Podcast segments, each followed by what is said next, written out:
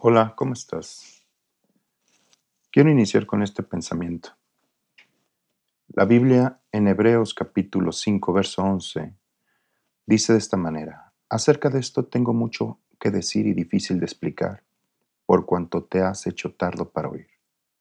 Porque debiendo ser ya maestro después de tanto tiempo, tienes necesidad de que se te vuelva a enseñar cuáles son los primeros rudimentos de la palabra de Dios y habéis llegado a ser tales que tienes necesidad de leche y no de alimento sólido. Y todo aquel que participa de la leche es inexperto en la palabra de justicia porque es un niño. Pero el alimento sólido es para los que han alcanzado madurez, para los que por el uso tienen los sentidos ejercitados en el discernimiento del bien y del mal. El día de hoy vamos a hablar de crecimiento, pero de un crecimiento espiritual ¿De qué manera tú puedes crecer espiritualmente? Todo eso lo vamos a llevar a cabo en un momento al iniciar nuestro programa Aprendiendo a Vivir. IR Ministerios presente. Un programa diseñado a mostrarte la clase de vida que Dios tiene preparada para ti.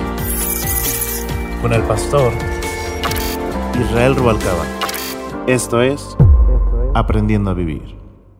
Hola, ¿cómo estás? Bienvenido, tu servidor Israel Rubalcaba, en este tu, un nuevo episodio de tu programa Aprendiendo a Vivir.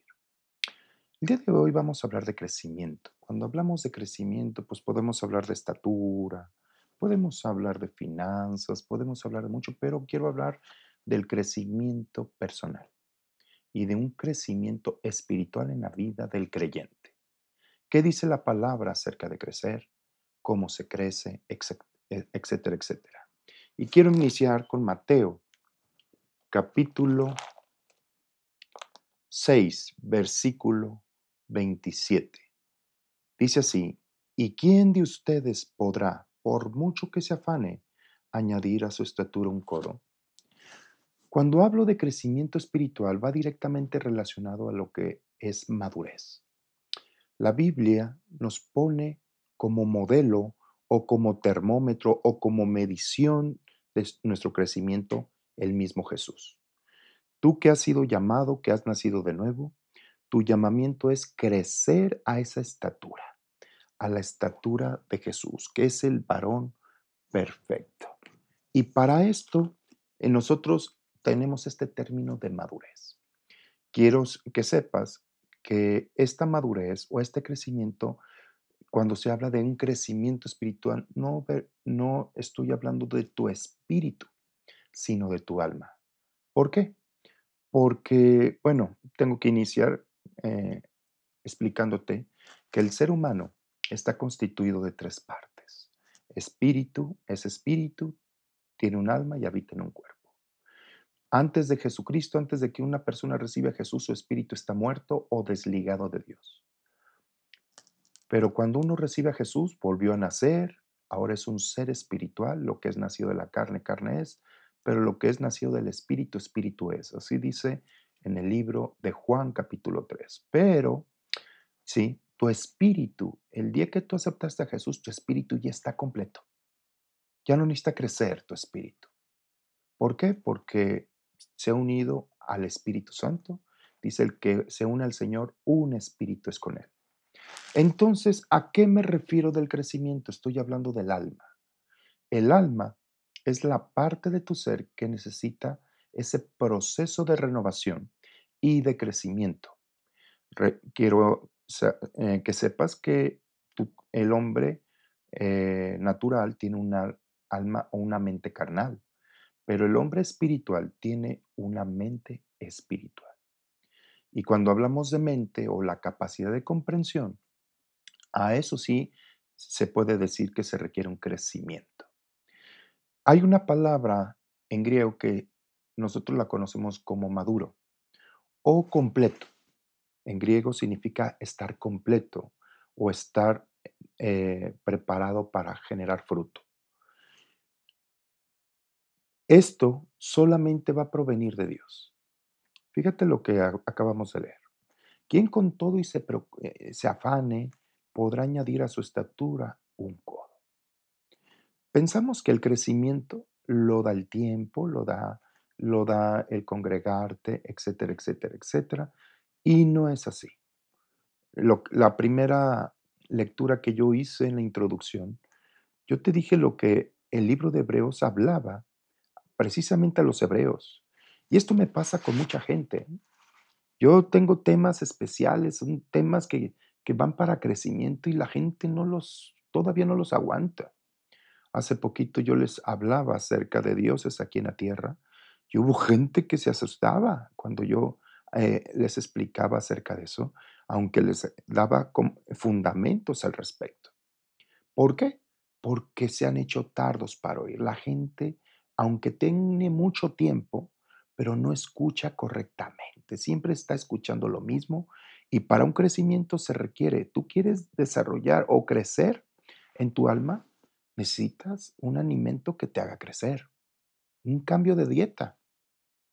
Yo, por ejemplo, hace poquito escuchaba temas de la iglesia que me vio nacer y temas actuales y haz de cuenta que me volvió a recordar eh, fue como regresarme al pasado, ¿sí? Aunque eran temas actuales para ellos, para mí esos temas son los mismos de hace años, ¿sí?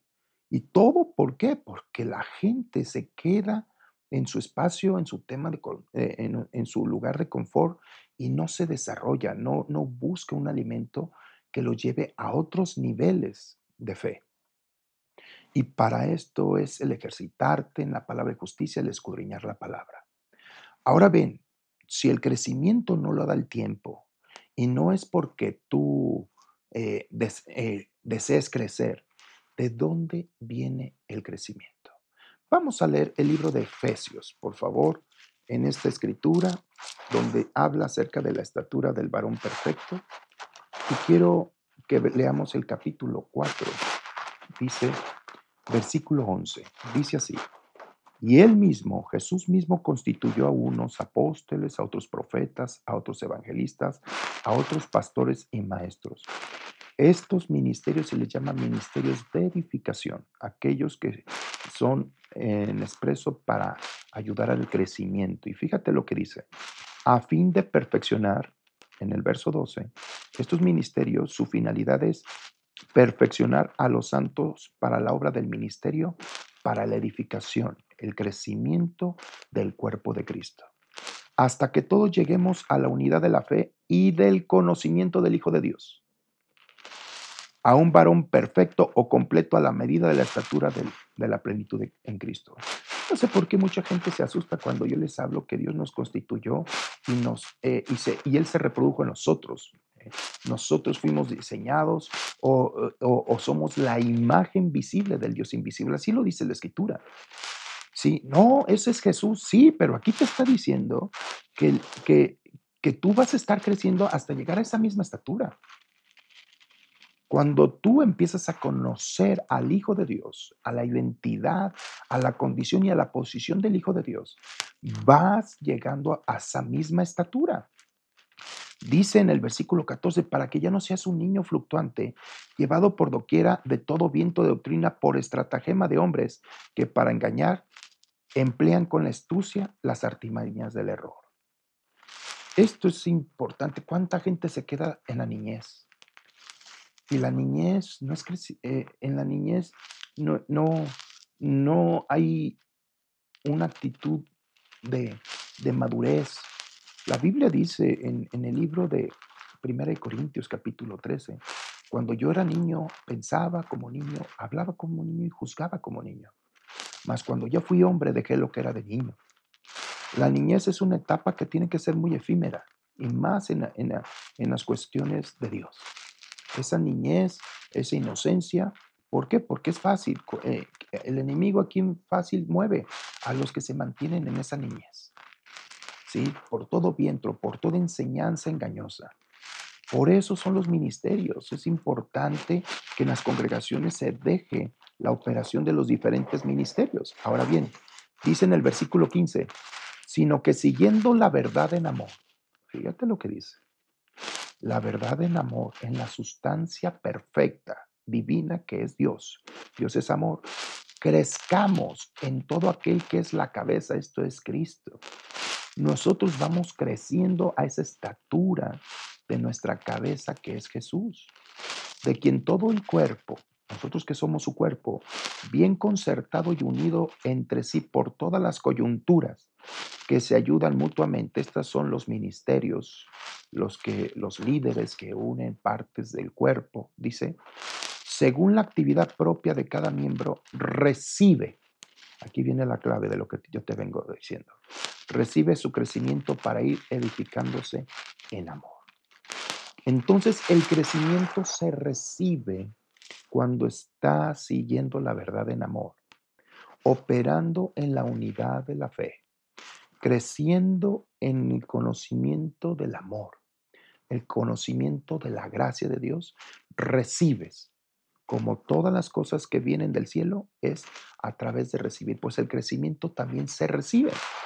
En el libro de Colosenses hay una escritura similar Fíjate lo que dice en el capítulo 2, ¿sí? En el versículo 18. Nadie te prive de tu premio. O sea, tú, tú fuiste llamado a un galardón, a un premio. Nadie te, prive afectando humildad y culto a los ángeles que te engañan para que tú busques eh, favor de los ángeles. Los ángeles están a tu servicio, ¿sí? Ellos están esperando tus órdenes. Humildad y culto a los ángeles entremetiéndose en lo que no ha visto, vanamente hinchado por su propia mente carnal. Esto sucede mucho y, y, he llevado a los niños que no conocen la escritura. Por eso dice que nadie afecte, es necesario que crezcas en el conocimiento de la gracia de Jesús.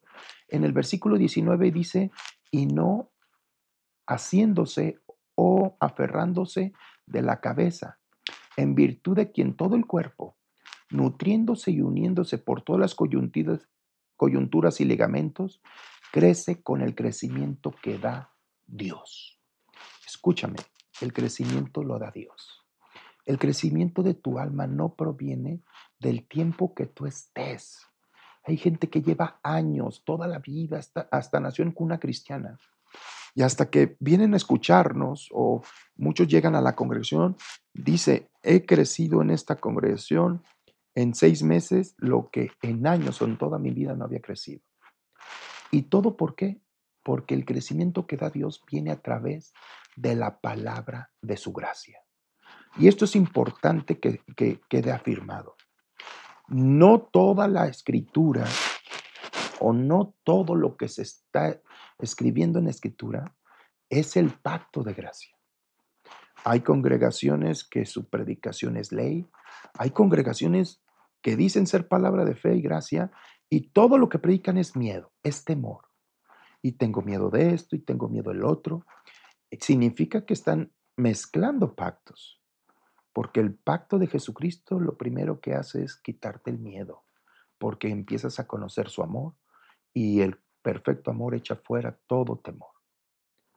Fíjate lo que te estoy diciendo, el crecimiento lo da Dios y tú lo recibes por gracia. Mira lo que dice el libro de Hechos de los Apóstoles. Es por eso que no todo lo que se enseña en un púlpito te hace crecer. Fíjate lo que dice el capítulo 20. Hechos capítulo 20, versículo 32. Dice, y ahora Pablo hablando a los pastores una vez que se estaba despidiendo, dice, y ahora hermano los encomiendo a Dios y a la palabra, ¿cuál palabra?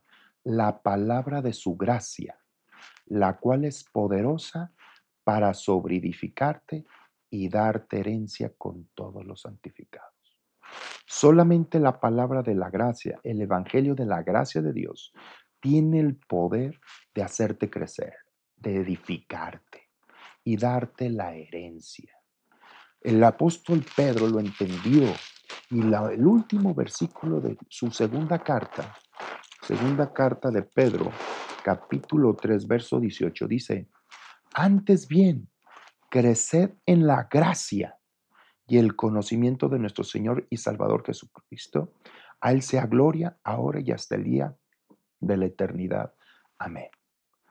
Tú dices, a ver hermano, entonces yo no voy a crecer por estarme eh, eh, por ser cristiano por naturaleza.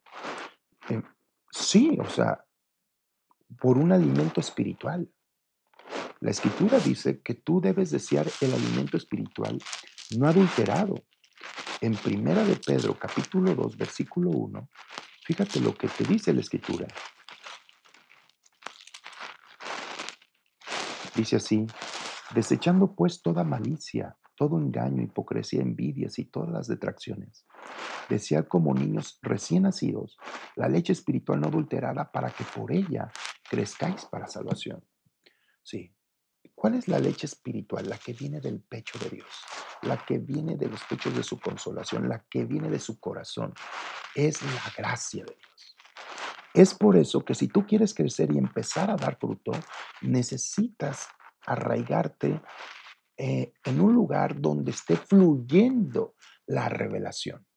En el libro de Salmos, capítulo 1, fíjate lo que dice la escritura. Salmos, capítulo 1, versículo 1.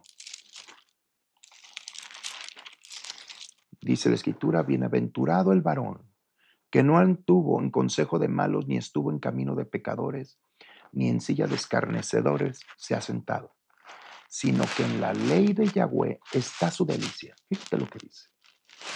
En la ley de Yahweh, en la ley del Espíritu de vida en Cristo Jesús. No está hablando de la ley de Moisés.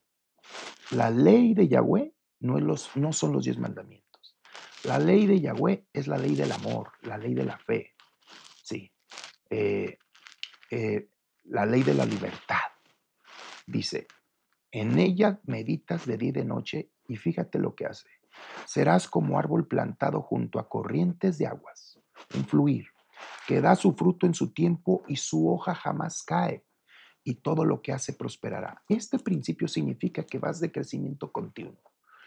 Un árbol que está cerca de la ribera del río, plantado junto a las corrientes, es un árbol que se oxigena y que se nutre con los nutrientes, con la savia, eh, y, con los nutrientes de la tierra, que, con el agua la enriquece. ¿sí? Eh, hay que entender que cuando hablamos de ríos o de fluir, estamos hablando de la bendición y de la revelación de su pacto. Tú me vas a decir, ¿y por qué no es la ley de Moisés? Porque la Biblia dice que la ley de Moisés no perfecciona nada o no hace crecer nada. Y si está diciendo que un árbol que crece constantemente, que da fruto a su tiempo y su hoja no cae, significa que está en éxito continuo, solamente se refiere a la ley del espíritu de vida en Cristo Jesús, la cual te ha librado de la ley del pecado y la muerte. Ya hablaré en otro tema acerca de esto, pero debes de saber que tu crecimiento, por eso yo les digo, si estás en un lugar donde no estás creciendo, donde eh, todo está estancado en un nivel, ora a Dios para que te indique dónde alimentarte. Hay pastores que se enojan cuando yo hablo acerca de esto. Es que tú estás provocando este, la división. No estoy provocando la división. Sí, pero yo sí voy en contra de aquellos que no enseñan fe. ¿Por qué? Porque eh, solamente la gracia por medio de la fe es lo que te hace crecer. Y yo les he dicho a pastores, ¿sí? Eh, hay pastores, congregaciones que están llenas, pero llenas de refugiados, con los mismos problemas siempre. Siempre se están quejando de lo mismo, adolecen de lo mismo.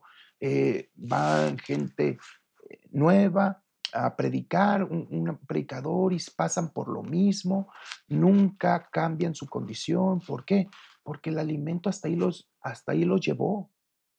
Y eso es muy triste gente que está limitada a esos niveles por el alimento.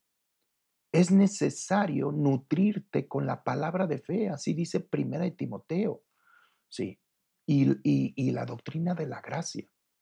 Esto es lo que hace crecer. Primera de Corintios, dice la escritura. Vamos a Primera de Corintios.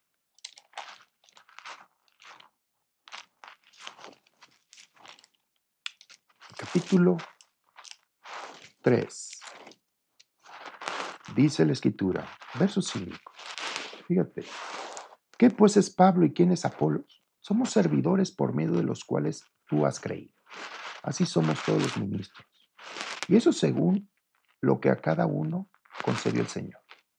A mí me ha llamado pues a la enseñanza, eh, estoy impartiendo enseñanza, pastorado, he hecho el eh, apostolado, eh, labor profética, etc. Sí, pero cada uno como Dios te haya mandado. Decía Pablo, yo planté, Apolo regó, pero el crecimiento lo ha dado Dios. Nadie crece por sí mismo. El crecimiento lo da Dios. Y esto es importante, que aprendamos acerca de esto, de este crecimiento que solamente Dios da. Fíjate lo que dice en el versículo este, 7, dice, así que ni el que plante es algo, ni el que riega, sino Dios que da el crecimiento. Y esto viene por gracia, por medio de la fe. Es por eso que en las congregaciones donde no se enseñan estos principios, no hay crecimiento. Siempre están en el mismo nivel, mismo nivel financiero, mismo nivel eh, social, eh, etcétera. O sea, no hay, eh, no hay explosión de reino en sus vidas. ¿Por qué? Porque el crecimiento lo da Dios y esto es cuando tú estás unido a su fluir. Ahora bien, es importante saber que necesitas perseverar. Perseverar en el conocimiento, así dice, crecer en la gracia y en el conocimiento de Jesús. El punto de enfoque es Jesús. Para nada es el hombre, para nada eres tú. A medida que tú te enfocas solamente en Jesús, tú vas recibiendo el crecimiento correcto. Estoy explicando. A esto terminas eh, ese crecimiento, el propósito es de que tú crezcas para dar sombra. Fíjate, la Biblia dice que fuiste llamado a crecer de tal manera que generes una influencia.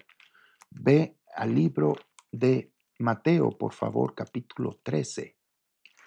Y déjame te explico acerca de esto en el versículo 31. Dice así, otra parábola le refirió diciendo, el reino de los cielos es igual a esto al grano de mostaza que un hombre tomó y sembró en su, en su campo, el cual a la verdad es la más pequeña de todas las semillas, pero cuando ha crecido es la mayor de las hortalizas. Y no se queda ahí, sino que si sigue creciendo se hace un árbol, de tal manera que vienen las aves del cielo y hacen nidos en sus ramas. El llamado de la bendición es a que crezcas. Y esta bendición es la operación de Dios en el reino en ti. Dice que tú eres como una semilla que eres sembrada aquí en la tierra y que vas creciendo hasta hacerte un árbol y un árbol da sombra y un árbol da fruto y los frutos no son para el árbol sino para la gente que se acobija en esa sombra. Tú fuiste llamado precisamente a desarrollar, a, a que Dios te haga crecer de tal manera que seas influyente. Esto pasó con Abraham. Fíjate eh, lo que sucedió con Abraham.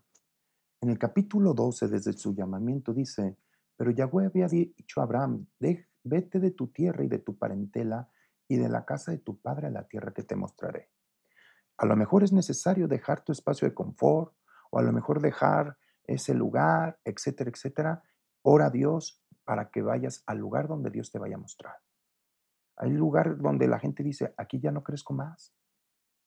Sí. Y esto es porque el pastor ya no creció más. Y esto es algo muy triste. El pastor se quedó conforme con lo que tenía. Ahora, fíjate lo que dice en el 2. Y haré de ti una nación grande. Y te bendeciré y engrandeceré tu nombre y serás bendición. Haré, te haré crecer como una nación grande. De tal manera Dios trató con Abraham que si tú lees la vida de Abraham, más adelante venían reyes a hacer negocios con ellos, a hacer negocios con Abraham. Abraham se puso a hacer el plan de Dios, abrir pozos, fuentes de agua. Esas fuentes de agua, eh, la gente era bendecida, venía a, esos pozos. Abraham les enseñaba, les hablaba del pacto, etcétera, etcétera, etcétera. Sí. hasta las naciones. Si tú lees más adelante, en el capítulo 21, dice la escritura, verso 22, aconteció en aquel mismo tiempo que habló Abimelech y ficó el príncipe de su ejército Abraham diciendo, Dios está contigo en todo cuanto haces. Esto es la bendición operando contigo. Ahora pues, júrame aquí por Dios que no faltarás a mí, ni a mi hijo, ni a mi nieto, sino que conforme a la bondad que yo hice contigo, harás tú conmigo y con la tierra en donde has morado. Pues nada tonto este rey llevó a su secretario de armas, a su general, y se puso a hacer un negocio con Abraham, un pacto. Dice, no te vayas, tu presencia bendice este lugar, o sea, Dios está contigo en todo cuanto haces y, y, garantizó la bendición de su hijo y de su nieto. Dice, no, quédate con mi hijo y con mi nieto. Así nosotros debemos de llegar la bendición nos va a llevar a ser tan influyentes, a hacernos crecer, no nada más de forma personal, el hecho que tú crezcas en tu alma para empezar a dar fruto es precisamente a esto, para que vayas a niveles eh, superiores y empieces a bendecir naciones. Y Dios también te quiere hacer crecer en las finanzas. Por ejemplo, el hijo de Abraham, Isaac, eh, empezó a operar también en el sistema correcto, en el sistema del cielo, y Dios lo empezó a prosperar de una manera sorprendente.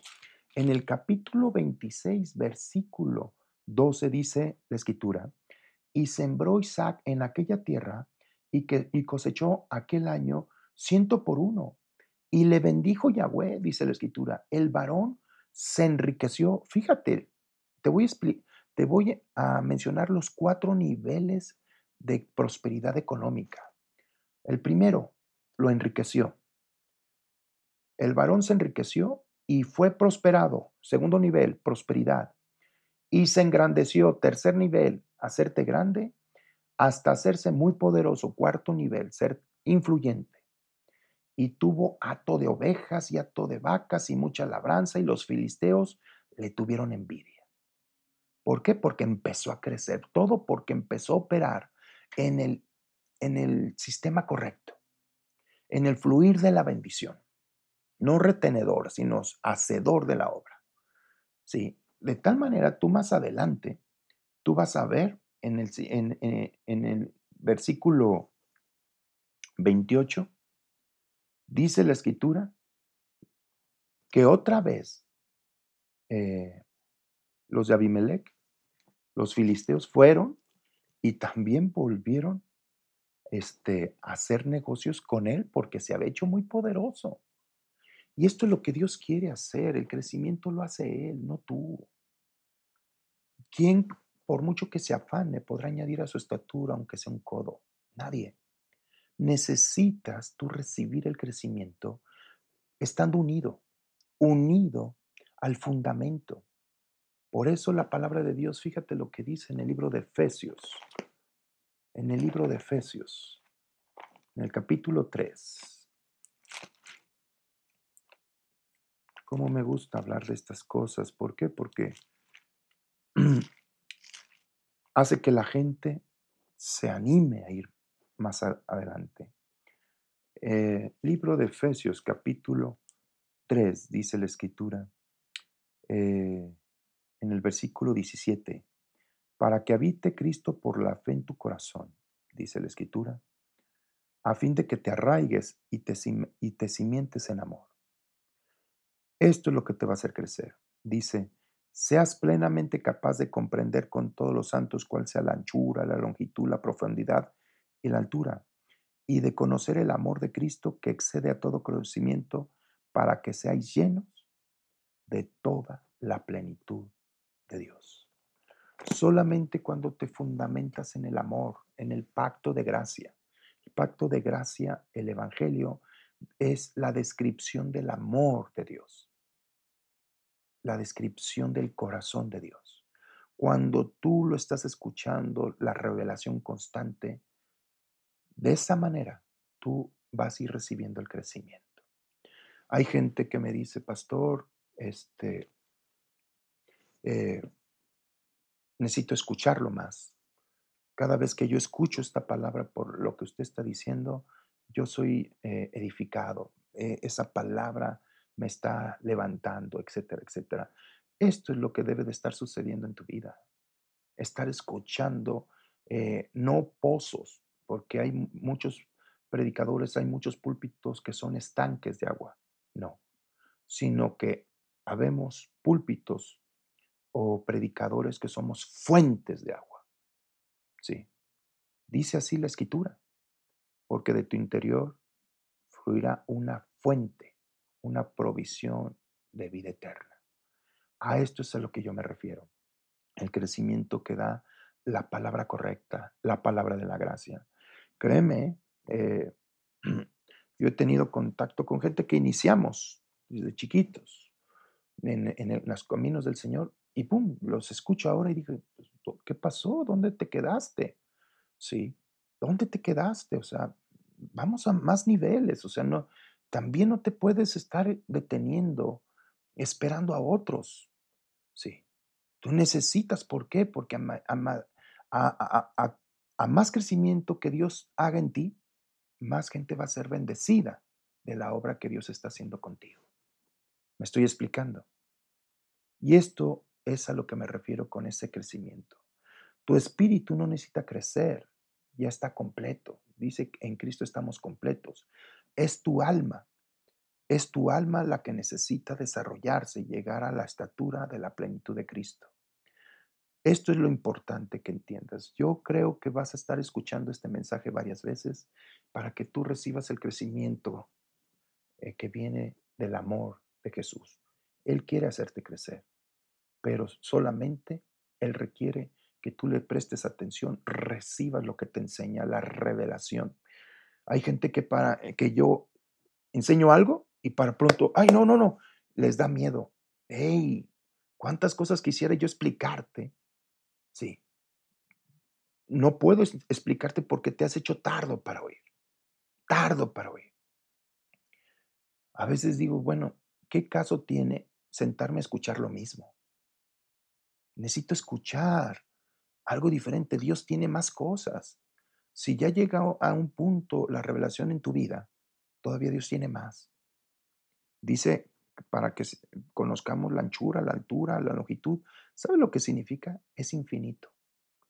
Una vez Dios me dijo, ¿sabes por qué te creé en eternidad? yo le pregunté, ¿por qué Dios? Porque necesitas toda una eternidad para conocerme. Híjole, qué precioso es eso.